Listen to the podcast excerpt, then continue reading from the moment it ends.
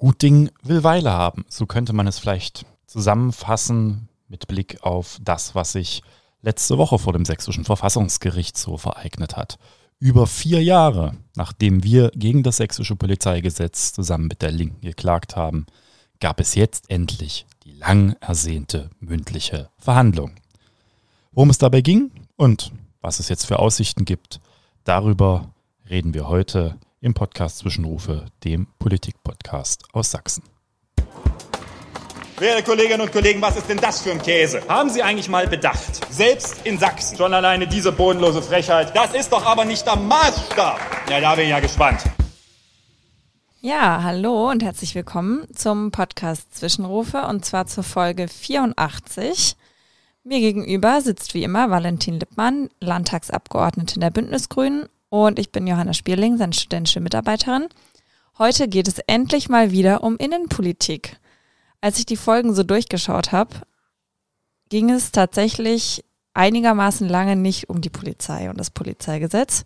Jedenfalls, wenn man das Verhältnis von Folgen betrachtet, in denen es in diesem Podcast schon darum ging. Deswegen. Ja, wir sind mittlerweile so ein guter Rechtspolitik-Podcast ja. geworden. So das Viel ganze Ding mit Verfassung mhm. und äh, so. Aber auch jetzt geht es ja eigentlich nicht primär nur um Innenpolitik, sondern um den verfassungsrechtlichen Maßstab der Innenpolitik. Ja, da wären wir wieder beim Recht. Genau, heute soll es um die Verhandlung, aber im weitestgehenden Sinne vielleicht auch nochmal um einzelne Themen des Polizeigesetzes in Sachsen gehen. Vielleicht ganz kurz zur Vorgeschichte. Diese Klage, die du gerade schon angesprochen hattest, aus dem Jahr 2019. Da wart ihr ja noch nicht Teil der Regierung. Ihr habt quasi als Opposition geklagt gegen das Polizeigesetz.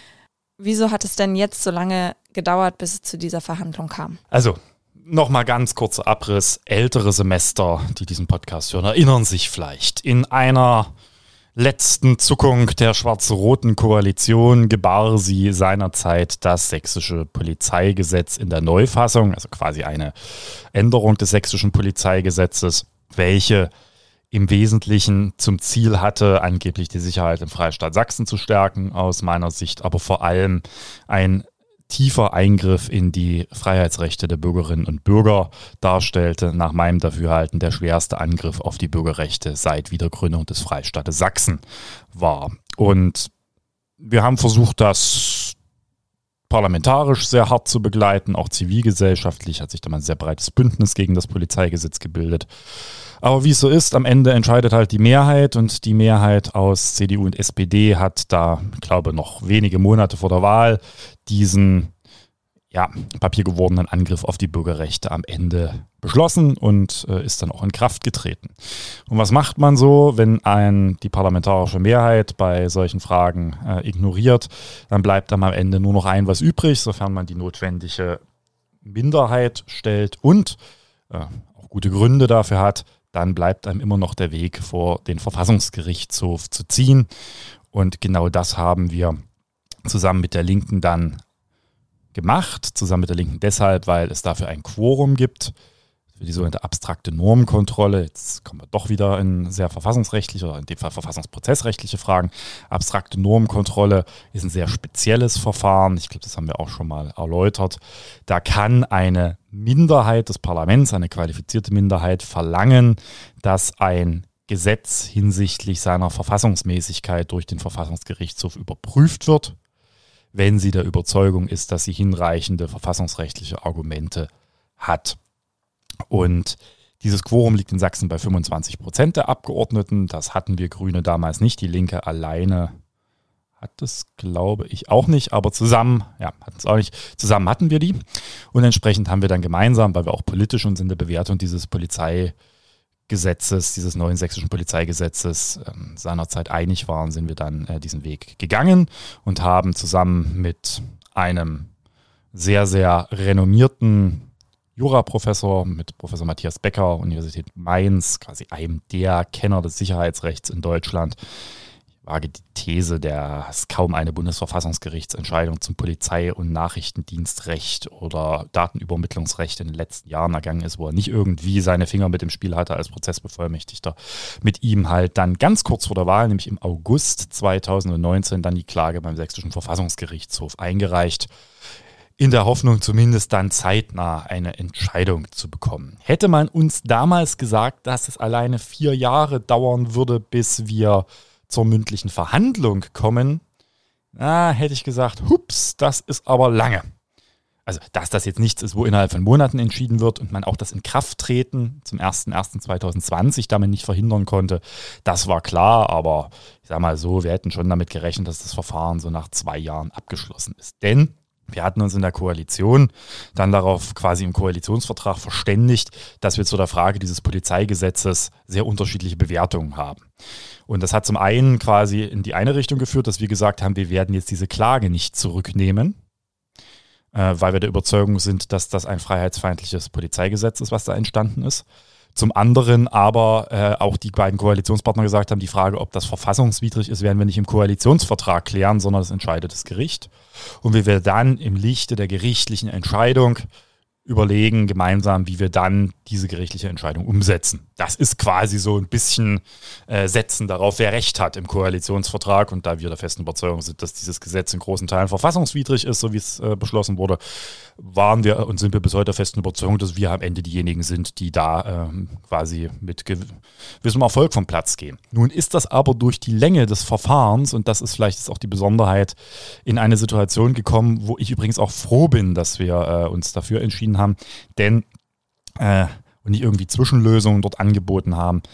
Denn es ist jetzt damit zu rechnen, dass wir zwar vielleicht, also dass wir relativ sicher noch diese Legislatur eine Entscheidung des Verfassungsgerichtshofs kriegen, die ist nämlich schon terminiert auf dem 25.01. Da will der Verfassungsgerichtshof verkünden.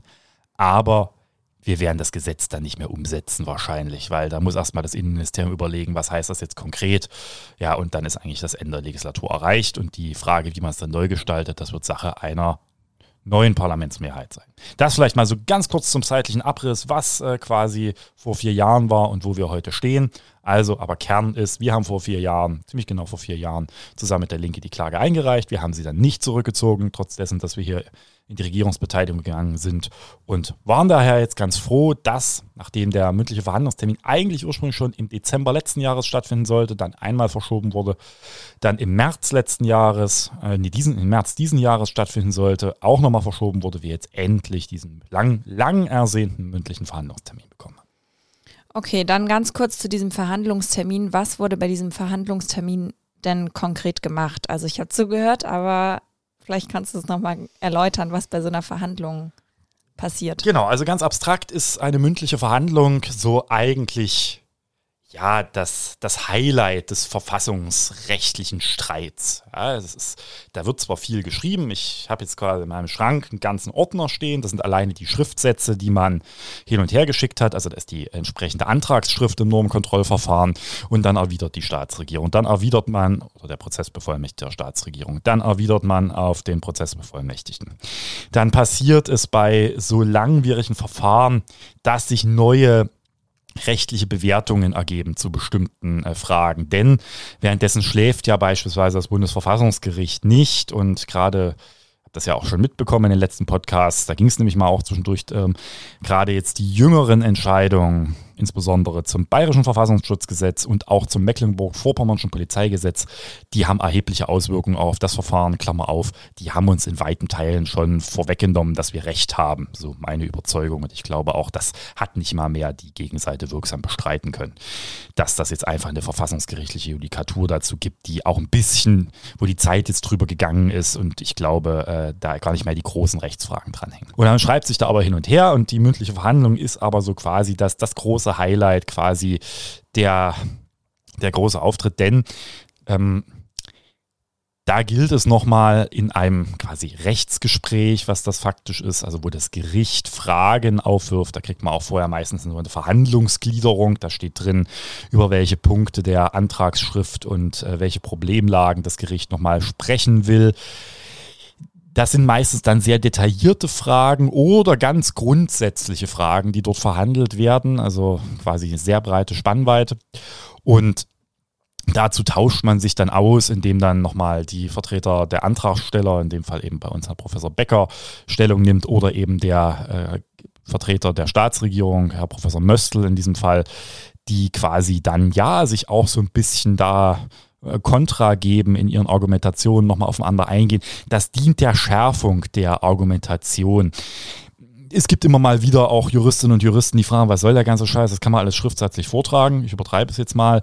Das ist schon das Hochreck des verfassungsprozessrechtlichen Streits, diese mündliche Verhandlung. Also eigentlich dieses Aufeinandertreffen von Argumenten, dieses Versuchen auch nochmal Argumente nachzuschärfen, dadurch auch sie überzeugender zu machen, hm, vielleicht auch Ungeklärtes nochmal zu klären und in der Bewertung auch des Gerichtes damit quasi auch nochmal in der Plastizität Dinge auszulösen. Und Deswegen gelten mündliche Verhandlungen gerade bei Normkontrollverfahren schon als so ein Punkt, wo ich sage, das ist äh, schön, den beizuwohnen als Zuhörer oder als Zuhörerin. Ich hatte jetzt die Ehre, das erste Mal Tatsache vorne bei den Antragstellern zu sitzen. Wie war das so? Ja, ich war zugegebenermaßen aufgeregt. Also mich regen wenig Dinge quasi auf im Sinne, dass ich aufgeregt bin politisch regen mich schon viele Dinge auf, aber so dieses, ne, oh, was mache ich da? Aber das hat schon nochmal eine andere Gravität, ja. Also da sitzt man nicht hinten im Publikum und da muss man sich zwar auch benehmen und aufpassen, aber also da habe ich auch schon ne, ein Normkontrollverfahren ähm, quasi gesehen und auch ein bisschen ein Stück weit mit begleitet. Zum Beispiel, als das Versammlungsgesetz, ich glaube 2011 beklagt wurde, habe ich mir das angeguckt. Hochspannende Verhandlungen ein bisschen traurig, vielleicht der Einschub, weil der damalige Prozessbevollmächtigte der Gegenseite, Herr Professor Heinrich Amadeus Wolf, der war eigentlich der ursprüngliche Prozessvertreter der Staatsregierung in diesem Verfahren. Der musste zwischendurch ausgetauscht werden, weil er zu höheren Weihen gekommen ist, nämlich Richter am Bundesverfassungsgericht geworden und dann darf er nicht mehr in solchen Verfahren auftreten. Schade, der hatte noch mal ein bisschen, also ich fand Herrn Möstl auch an vielen Stellen durchaus auch teilweise unterhaltsam, aber Herr Professor Wolf hatte noch mal so ein bisschen anderen Drall drin. Naja, hm, das habe ich mir damals angeguckt oder auch generell vom, vom Verfassungsgerichtshof, ne, diesen zuzuhören, das ist schon, ja, das ist schon äh, spannend. Das ist nun mal nochmal was ganz anderes als jetzt ein Zivilprozess oder eben ein, äh, eine strafrechtliche Hauptverhandlung, sondern es ist sehr stark auch im gegenseitigen Argumentieren ne, verhaftet. Und ja, das hat schon was sehr, äh, sehr Spannendes. Und jetzt aber nochmal vorne zu sitzen als Antragsteller, das ist schon nochmal eine andere Liga, weil zum einen drückt man damit halt aus, dass man eben ne, Teil derjenigen ist, die das beklagt. Zum anderen darf man sich als Antragsteller auch selber zu Wort melden. Davon habe ich sehr dosiert zweimal in der mündlichen Verhandlung nur Gebrauch gemacht, wo es eher um äh, nicht um Rechtsfragen, sondern um tatsächliche Fragen ging. Aber das ist schon, ne, da sitzt man vor dem höchsten sächsischen Gericht und ja, das ist jetzt nicht, dass man in der letzten äh, Reihe irgendeines Hörsaals lümmelt. Und das ist schon, ne, da war ich ein bisschen aufgeregt, weil man schon nochmal im Vorfeld sich sehr genau überlegt, ja, sind wir gut vorbereitet und ähnliches, aber die Sorgen waren unbegründet. Also mein Prozessbevollmächtiger war sehr gut, also unser Prozessbevollmächtiger war sehr gut vorbereitet. Ja, und das war schon spannend. Es war auch fern der inhaltlichen Ebene, einfach mal da vorne zu sitzen. Ja, es war auch sehr spannend, hinten zu sitzen. Ich hatte so ein Gerichts-, also so ein Verfahren, so eine Verhandlung vorher noch nicht besucht. Und da du gerade den Hörsaal ansprachst, es saßen ja tatsächlich zwei, mindestens zwei ProfessorInnen der Universität Leipzig im Richterstand. Genau, also, äh, das, also das war schon sehr professoral geprägt. Ne? Also ja. dem Verfassungsgerichtshof gehören äh, zwei Leipziger Juraprofessorinnen an, mit Frau Professor Elisa Huwen und Herrn Professor Arndt Uhle. Und natürlich hatten wir dann auch noch mit Herrn Professor Becker als Bevollmächtigter der Antragsteller und als Antragsgegner Herrn Professor Möstl. Also ja, das ist dann schon auch akademischer äh, Streit, der damit unter eintritt. Gleichwohl die beiden äh, Professorinnen und Professoren in, auf der Richterbank sich sehr mit Fragen zurückgehalten haben. Ich glaube, noch ganz am Ende hat Herr Professor Uhle mal ganz kurz eine Nachfrage gehabt. Also es kommen wir vielleicht gleich noch zu so, so den Eindrücken. Ich finde, man muss sich das mal angeguckt haben, vielleicht auch so, so ein Verfahren äh, oder generell mal so ein verfassungsgerichtliches Verfahren, einfach weil es nochmal eine ganz andere Liga ist. Ja, und natürlich eben diese gewisse Ehrfurcht vor dem Gericht dort nochmal etwas äh, anders ausgeprägt ist als vielleicht so in dem einen oder anderen Verfahren, was man dann meint zu kennen. Mhm. Genau. Ja, auf jeden Fall. Wollen wir vielleicht auf die einzelnen Punkte zu sprechen kommen, die in dieser Verhandlung oder generell in der Klage Thema mhm. waren? Ich weiß nicht, ob du dir irgendeins aussuchen möchtest, womit du ja, Wir beginnen vielleicht mal mit einem der Dinge, wo ich, also ich, wir können, das, ich würde sagen, wir können mal ein bisschen die Themen durchgehen, die wir beklagt haben und so meine Einschätzung, was hat die mündliche Verhandlung ergeben. Hier möchte ich vorausschicken, es ist ganz schwer aus einer mündlichen Verhandlung rauszukriegen, wo das Gericht steht und was mhm. es vielleicht für eine Meinung hat. Das ist hier nicht, es gibt gerichtliche Verfahren, da präsentiert quasi, das ist erstmal das Gericht äh, eine vorläufige Rechtsauffassung, das ist im Verfassungsrecht Recht vollkommen unüblich, Klammer auf, soll es aber schon gegeben haben, Klammer zu, aber in dem Verfahren nicht. Und deswegen ist es ganz schwer, man muss da sehr genau überlegen, welche, was sagt uns die Frage jetzt, ne? wo wollen Sie hin? Hm, gerade bei rechtlichen Fragen. Hm, ich habe an zwei Stellen habe ich Tatsache ein Gefühl gehabt, bei anderen wird es schwieriger, aber wir beginnen vielleicht mal mit einem Punkt, der nach meinem Dafürhalten äh, auch einen größeren Raum in der Verhandlung einnimmt, wo ich aber ne, jetzt immer bei den Bewertungen vorsichtig bin, was da am Ende rauskommt. Ich hatte teilweise ein gutes Gefühl, zumindest was unsere Argumentation angeht. Wir haben unter anderem ja beklagt, und das ist, glaube ich, einer der wesentlichen Teile, dass der Polizei zunehmend mit diesem Gesetz Möglichkeiten gegeben werden, weit im Vorfeld konkreter Gefahren tätig zu werden. Und zwar mit einem relativ eingriffsintensiven Programm. Zum Beispiel äh, mit Observation, mit Ausschreibung zur polizeilichen Beobachtung. Also erstmal die Informationssammlung. Die sind sicherlich äh, jetzt vom Grundrechtseingriff nicht die tiefgehendsten, aber es sind erhebliche Grundrechtseingriffe. Und da muss man quasi sich vergegenwärtigen, äh, Polizeirecht dreht sich ganz, ganz viel um die Frage, wann liegt eine Gefahr vor. Und dann gibt es verschiedene Gefahrtypen. Es gibt so, also die unmittelbare Gefahr. Die unmittelbare Gefahr ist, es passiert quasi etwas, was jetzt in dieser Situation eine Gefahr ist, die ich abwenden muss. Und dann gibt es aber eben in dem Bereich der nicht unmittelbaren Gefahren, dann gibt es quasi gibt es die Frage, wie wahrscheinlich ist der Eintritt einer Gefahr. Da gibt es die konkrete Gefahr, die hinreichend konkretisierbare Gefahr, in Bayern hat man sogar irgendwann mal die sogenannte drohende Gefahr ersonnen im Polizeirecht, also ganz weit vorne. Und das alleine ist schon schwierig, weil woran mache ich diese, diese Gefahren eigentlich fest? Und wir haben quasi in der Klage maßgeblich ausgeführt, dass die immer weitere Vorverlagerung von polizeilichen Eingriffen die quasi nur noch auf abstrakte Mutmaßungen und hypothetische Kausalverläufe, die zu einer Gefahr führen könnten, basieren, ist ein so schwerwiegender Grundrechtseingriff, weil faktisch jeder damit Adressat polizeilicher Maßnahmen werden kann. Und das liegt unter anderem darin, dass im Polizeirecht dann gerne auf Straftaten abgestellt wird, bei denen automatisch angenommen wird, es liege eine Gefahr vor. Das ist bei einigen Straftaten relativ logisch. Ja, wenn ich die Gefahr einer schweren staatsgefährdenden Gewalttat habe, dann ist das erstmal grundsätzlich natürlich eine Gefahr oder einer Körperverletzung. Aber da kommt jetzt ein Problem dazu, was dieses, diese Sorge, die wir haben, enorm verdichtet. Im Strafrecht ist man spätestens seit dem 11. September 2001 dazu übergegangen, Gefahr, äh, Strafbarkeiten weit ins Vorfeld zu verlagern. Das heißt, es ist nicht mehr nur die Tat selber strafbar und die unmittelbare Vorbereitungshandlung, sondern auch Maßnahmen und Tätigkeiten, die weit vor dem konkreten, äh, vor dem konkreten Tatereignis oder auch der quasi Begehung des Tatplans entsprechend liegen.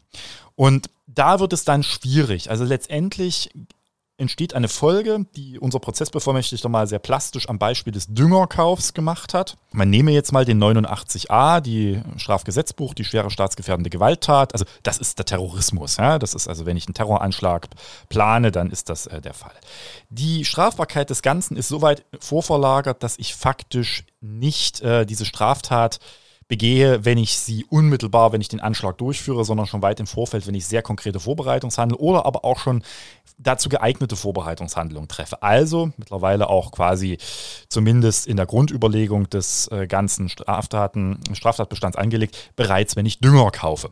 Und jetzt ist die Frage, was ist denn, wenn der Kauf des Düngers bereits die Straftat ist, die vorverlagerte Gefahr dieser Straftat? Dann ist die Gefahr, dass ich irgendwann mal Dünger kaufe. Und da sagen wir zu Recht, das ist so abstrakt, da kann ich alles drauf stützen. Das ist ähm, erörtert worden. Da habe ich ein ganz gutes Gefühl, weil äh, das hat dann selbst auch der Prozessbevollmächtigte der Gegenseite so ein bisschen zugestanden. Da ist jetzt die Rechtsprechung des Bundesverfassungsgerichts auch drüber gegangen. Die haben diese weite Vorverlagerung und vor allen Dingen den abstrakten Verweis in äh, in Straftatenkataloge, die dynamische Verweisung, haben die eigentlich faktisch abgeräumt mit den letzten Entscheidungen und haben gesagt, naja, das geht so nicht. Hm, nicht zuletzt auch, weil die Frage ist, kann der, das ist eine spannende Frage, da wird immer systematisch auf den 100a oder 100b Strafprozessordnung, die so einen Katalogstraftaten verwiesen. Da geht es um die Telekommunikationsüberwachung und Strafprozessordnung, wann die zulässig ist. Und da ist ein Katalog und auf den wird ganz häufig verwiesen. Und jetzt ist eine andere spannende Frage, die wir auch beklagt haben.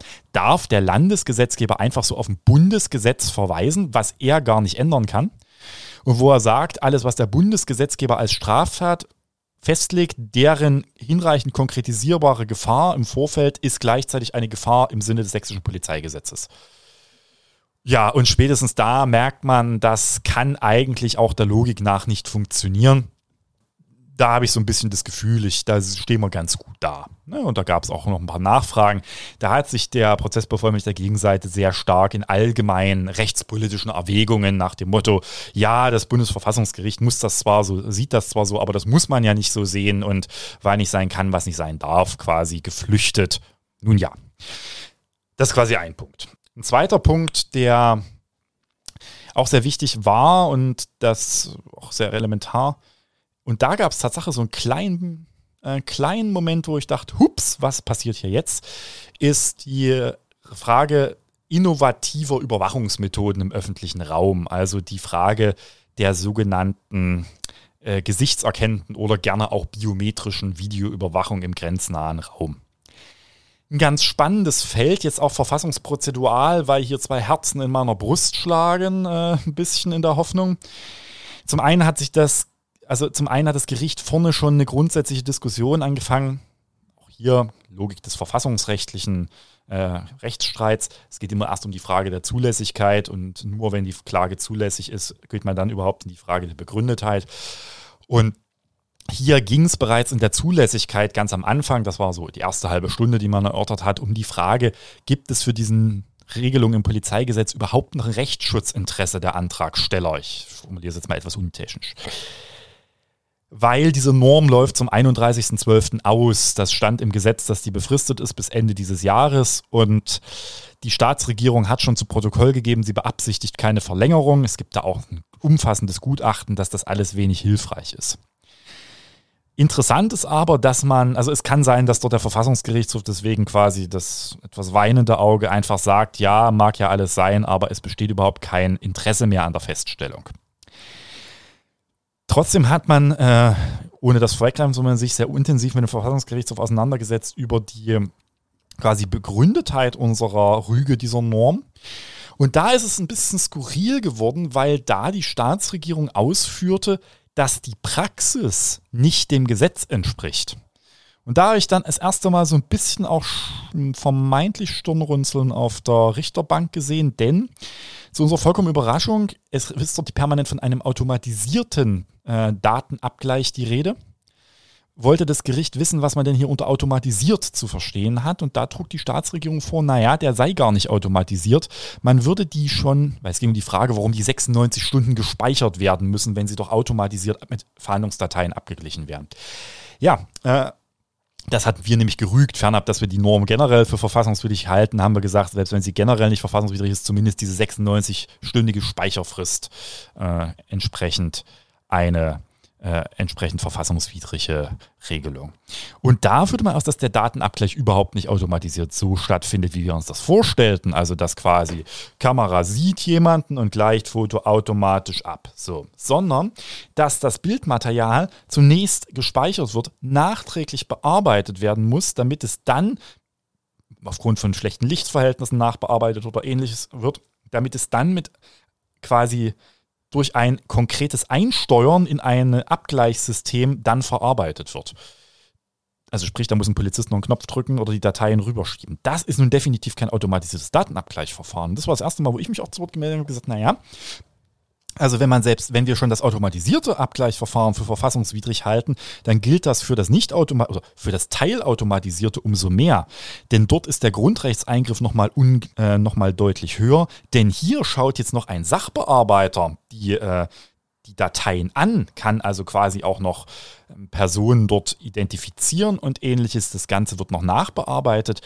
Da haben, äh, habe ich dann auch gesagt, das äh, ist jetzt auch insoweit verwunderlich, da diese Automatisierung des Abgleichs immer der Kern auch der Argumentation, dass das verfassungsrechtlich unbedenklich ist, war im parlamentarischen Verfahren nach dem Motto, da guckt ja keiner rein, das macht ein technisches System.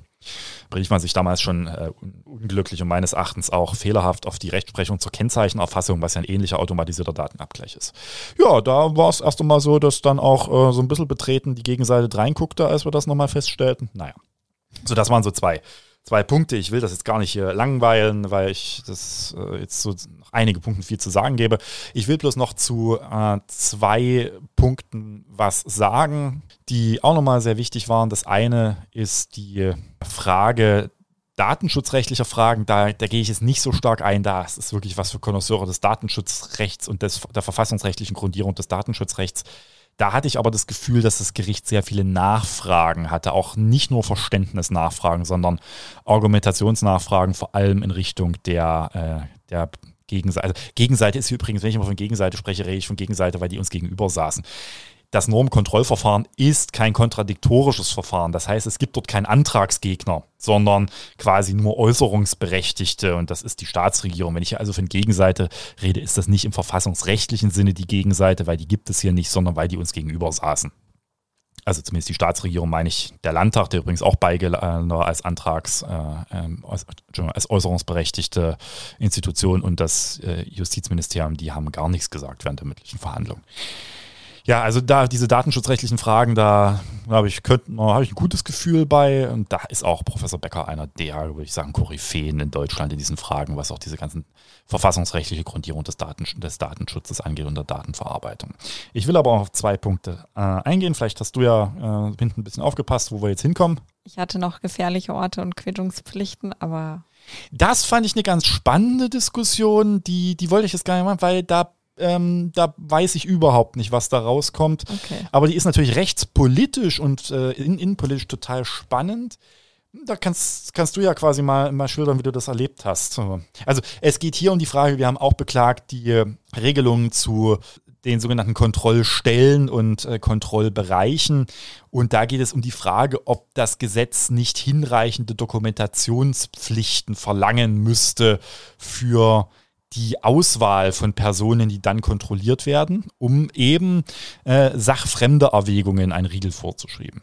Genau, also ich habe die Diskussionen da teils in Hamburg und Bremen ein bisschen verfolgt, dass es eben um diese sogenannte Quittungspflicht dort auch ging und es auch, naja, Testverfahren gab, die man, glaube ich, auch kritisieren kann, aber dass quasi die Leute, die kontrolliert wurden, sich sowas ähnliches wie eine Quittung ausstellen lassen können, ähm, um zu zeigen, wenn man verdachtsunabhängig zum Beispiel mehrfach kontrolliert wird, dann um vor Gericht zu zeigen, ja, ich wurde aber 50 Mal kontrolliert und jemand anders wurde nur einmal kontrolliert, woran kann das denn liegen? Und ähm, da wurde ja, glaube ich, als Argument der Gegenseite ähm, unter anderem auch vorgebracht, dass man ja, wenn man kontrolliert wurde, mhm. sich danach in einem bürokratischen Verfahren quasi ausstellen lassen kann, dass man kontrolliert wurde und da werden aber total die Hürden ignoriert, genau. die einfach bestehen. Genau, jetzt muss man hier nochmal differenzieren. Also bei uns geht es vor allem um so eine Dokumentationspflicht in der äh, entsprechenden äh, Antragsschrift. Da geht es erstmal grundsätzlich, dass man im Vorfeld überhaupt darlegt, warum man welche, nach welchen Kriterien man entsprechend kontrolliert. Das kann diese Quittung eins, äh, ein Instrument sein, muss aber nicht das sein. Aber das mit dem Ja, mit der Verschriftlichung, das fand ich auch ganz putzig. Da habe ich ein bisschen gesch kurz geschluckt, dass ich jetzt nicht quasi doch mehr melde, weil man will sich da auch nicht zu häufig melden. Da, dafür haben wir einen Prozessbevollmächtigten. Mhm. Denn das war so der Punkt, wo ich dachte, ja, jetzt wird es auf dem Papier, stimmt das alles? Ähm, natürlich, also solche Kontrolle ist ein Verwaltungsakt. Ein Verwaltungsakt kann ich mir verschriftlichen lassen. Kein Problem, so die Rechtslage.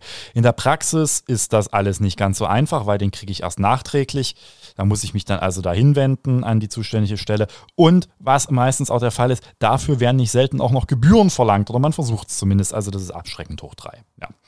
Geschweige denn weiß man davon. Mal gucken, ob sich da der Gerichtshof zu einer grundsätzlichen Frage ähm, bewegt. Das mag ich nicht einzuschätzen, habe ich überhaupt kein Gefühl. Dann gab es noch einen Punkt, bevor wir zu dem kommen, der da wahrscheinlich dann wieder etwas äh, in dem Fall vielleicht sogar handgreiflicher war, wie ein Kollege, der neben mir vorne, ehemaliger Kollege, der vorne mit mir auf der Antragstellerbank saß, von der Linken immer gern verwendet, der sprach immer gern, dass etwas handgreiflich ist.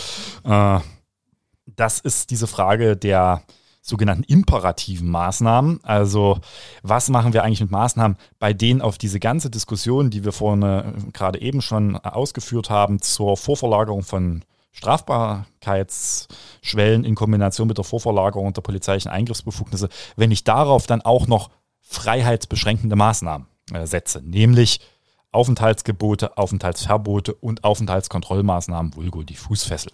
Das ist nämlich möglich nach dem sächsischen Polizeigesetz. Ja, und da, da, da glaube ich auch, sind wir aufgrund alleine der Vorfelddiskussion, glaube ich, ganz gut unterwegs. Da konnten wir auch noch ein paar Sachen nachschärfen. Denn dort gibt es nochmal einen interessanten Punkt, der auch nochmal in der Differenzierung sehr spannend war, weil hier auch die Frage, wann eine Person eine Gefahr darstellt, in dieser ganzen Gefahrenlogik oder dieser Gefährderlogik eigentlich. Zum einen ist, dass eben sie mit einer gewissen Wahrscheinlichkeit eine, eine Gefahrensituation herbeiführt, also eine, eine Gefahr für ein konkretes Rechtsgut ist. Also diese Gefahr dann auch absehbar verwirklichen will. Und dann gibt es aber immer noch, wenn sie aufgrund, das ist immer die zweite Komponente, ihres Verhaltens äh, an quasi Annahmen äh, rechtfertigt, dass diese Person eine Gefahr im Sinne des Gesetzes darstellt. Also quasi wirklich der Gefährderbegriff sehr ausgeweitet. Und das war eine ganz interessante Diskussion, weil da ging es um die Frage, wann ist denn eigentlich das Verhalten einer Person als Gefahr einzuschätzen? Worauf stütze ich das? Es führte dann so mal, um das mal zu verdeutlichen, diese ganze Diskussion, Tatsache, da wird dann auch versucht, gerne mal Dinge plastisch zu machen. Da erklärte dann Professor Becker, äh, wenn ich jetzt einen Kugelschreiber in der Hand habe und Sie nehmen an, dass ich in einer absehbaren, konkretisierten Situation mich jetzt mit diesem Kugelschreiber auf die äh, andere Seite, auf den Prozessbevollmächtigten der Staatsregierung stürze, dann wird das vielleicht versuchen, der, hoffentlich der Justizvollzugsbedienstete zu verhindern. Aber dann wäre die Frage, woher haben Sie denn diese Annahme getroffen? Eben in dieser personalen Gefahrenzurechnung, wenn ich bisher gar keine tatsächlichen Annahmen Anhaltspunkte dafür habe. Das war nochmal eine spannende Diskussion, die hat, glaube ich, nochmal einiges nachgeschärft. Aber am Ende gab es noch mal eine Diskussion, die viele Menschen, glaube ich, beschäftigt im Freistaat Sachsen, weil sie eine sehr plastische Diskussion ist. Ne? Ich verstehe, das ist jetzt sehr abstraktes Polizeirecht und diese ganze Gefahrendiskussion und so, da muss man tief drinstecken. Aber bei einem sind immer alle sofort dabei, nämlich äh, die Frage, Waffen. Äh, genau, was ist mit den Waffen?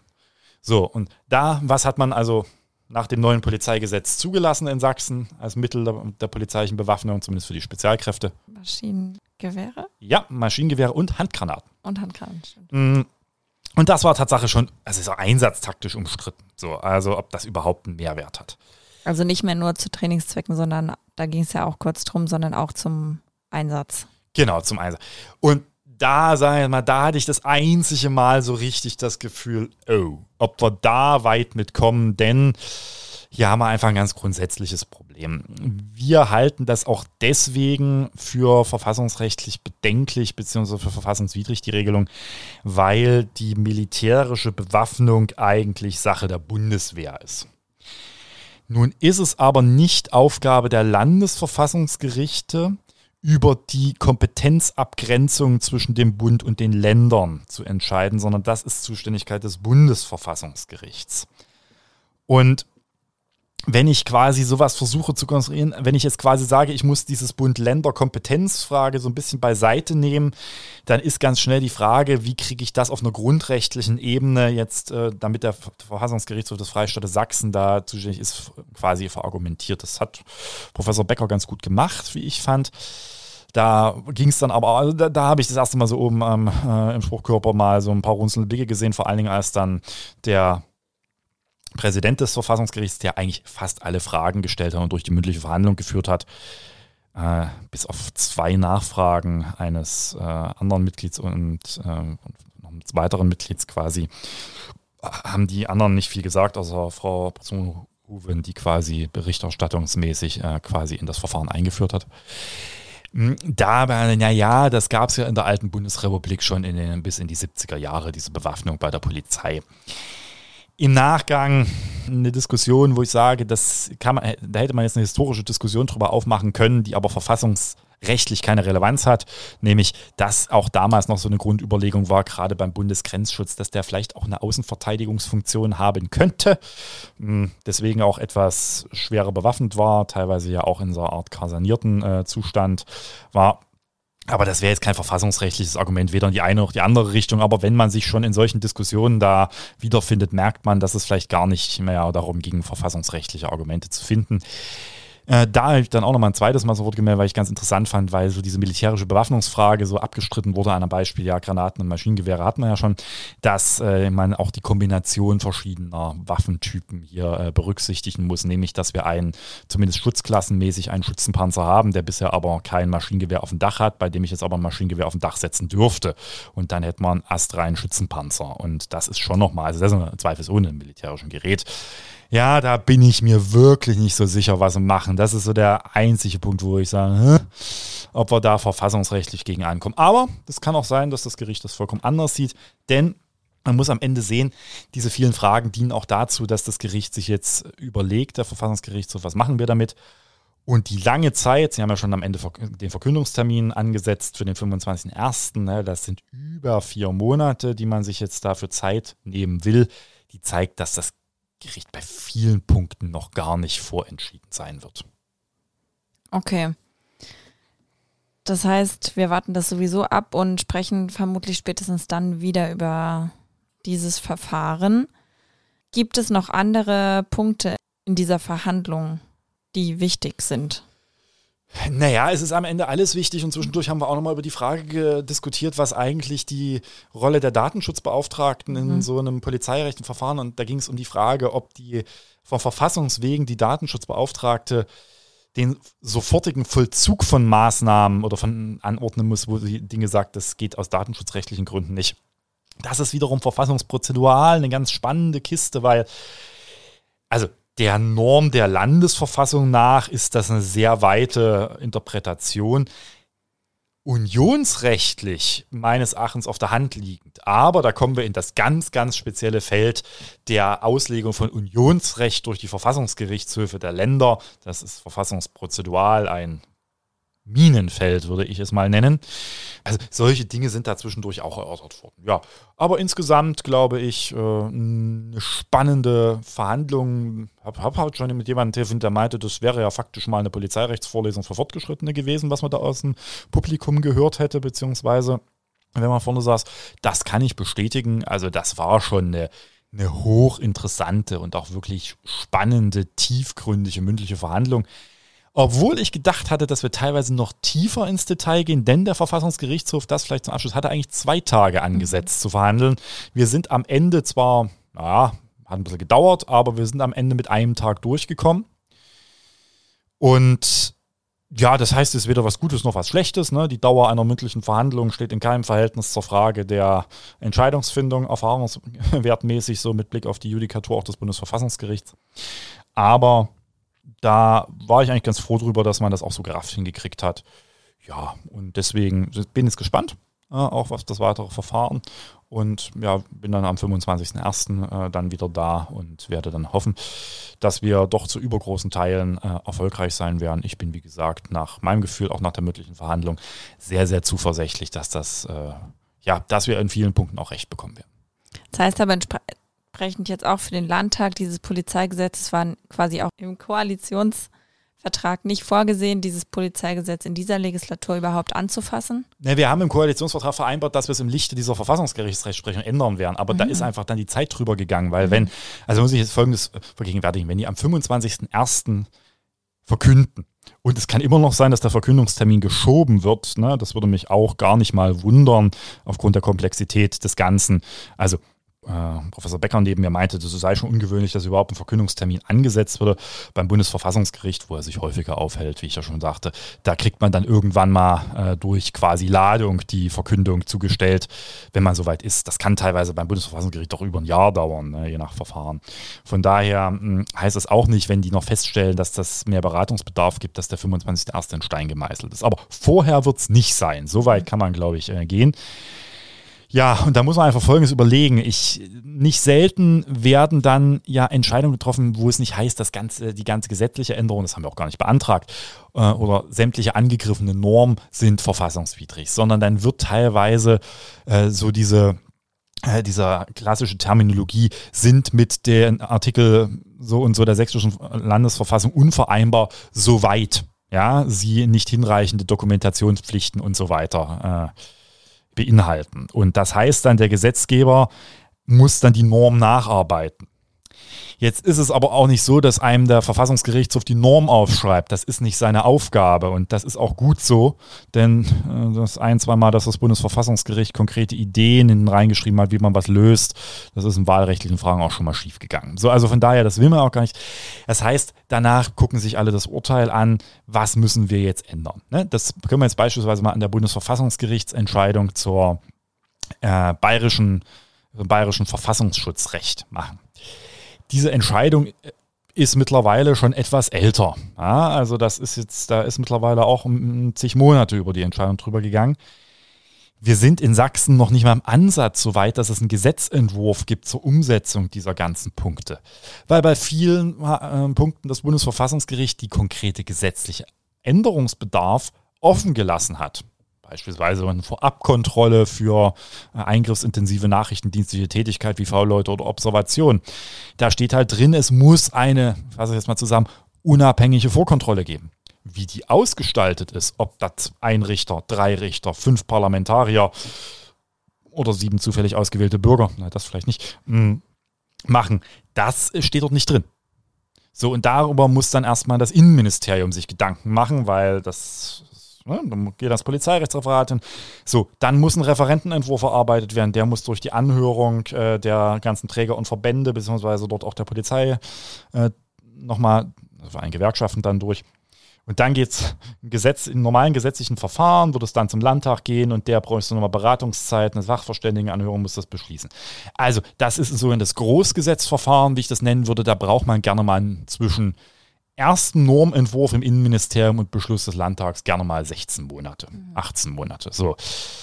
Selbst wenn es schnell geht, 12. Und wenn man am 26.01. dasteht mit der Entscheidung, dann hat man keine zwölf Monate mehr, denn der äh, Landtag wird am 1. September 2024 gewählt. Das heißt, er muss spätestens bis zum 31. Oktober 2023 der neue Landtag zusammentreten. Damit endet die Legislatur und dann gilt das, was das äh, eher ein Grundsätze des deutschen Parlamentsrechts ist, der sogenannte Diskontinuitätsgrundsatz. Alles, was bis dahin nicht beschlossen ist, fällt raus und du musst von vorne anfangen, soweit es den Landtag überhaupt schon erreicht hat. Ja, kurzum, das ist gar nicht mehr zu schaffen. Und deswegen wird dieser Punkt des Koalitionsvertrages nicht erfüllt werden, einfach weil das Verfahren deutlich länger gedauert hat als gedacht. Aber das ist jetzt auch kein, insoweit kein Schaden, da für uns zwei Dinge klar sind. Erstens natürlich eine verfassungsgerichtliche Entscheidung, bei der wir der Überzeugung sind, dass wir zu übergroßen Teil Recht haben, umsetzen müssen in der neuen Koalition, wer auch immer sie dann ne, trägt, wie, wie stark wer ist. Und zum anderen die anderen Änderungen des Polizeigesetzes, die nichts mit der verfassungsgerichtlichen Entscheidung zu tun haben, da bestehen wir weiterhin drauf, dass die jetzt noch zügig kommen. Und das ist unter anderem das Thema Rechtsgrundlage für die Kontrollquittungen. Insoweit ist das quasi eine gewisser Weise auch interdependente Geschichte, die wir hier gerade machen. Okay, gut. Dann äh, besprechen wir das, wenn es umgesetzt wird oder da es stichfeste Punkte dazu gibt. Und spätestens wird es zur, zum Ankommen gekündigten Termin wieder um das Polizeigesetz gehen. Ja, das könnt ihr euch quasi schon mal entsprechend äh, aufschreiben und an dieser Stelle beende ich dann meine fast 45-minütige Polizeirechtsvorlesung in Kurzform. Ja, alles weitere, vielleicht nochmal die Infos, wer sich im Nachgang damit beschäftigen äh, will. Die Antragsschrift, also die ursprüngliche Antragsschrift, die vier Jahre alte Antragsschrift, die steht auf der Website, die können wir auch äh, verlinken, falls sich mal jemand, ich glaube, die fast 90 Seiten angucken will. Da geht es auch nochmal spezifisch um diese ganzen datenschutzrechtlichen Fragen, die wirklich was eher für Konnoisseure der Materie sind, aber verfassungsrechtlich auch hochspannend spannend sind. Genau, und da findet ihr das alles nochmal entsprechend auch verlinkt. Mhm. Und die alten Folgen, in denen es im Podcast schon drum ging, sind genau. auch dann verlinkt. Falls euch das nochmal zum Reinhören anhören wollt. Genau, und dann bedanke ich mich für die Aufmerksamkeit. Beim nächsten Mal quasi wieder zwei Themen, heute aufgrund der ja, besonderen Bedürfnisse eines einzelnen Abgeordneten über dieses Thema zu reden. Mit, mit sich selbst äh, haben wir das heute auf ein Thema reduziert. Genau. Gut, in diesem Sinne noch einen schönen Tag. Schöne Woche und bis zum nächsten Mal. Auf Wiedersehen. Tschüss.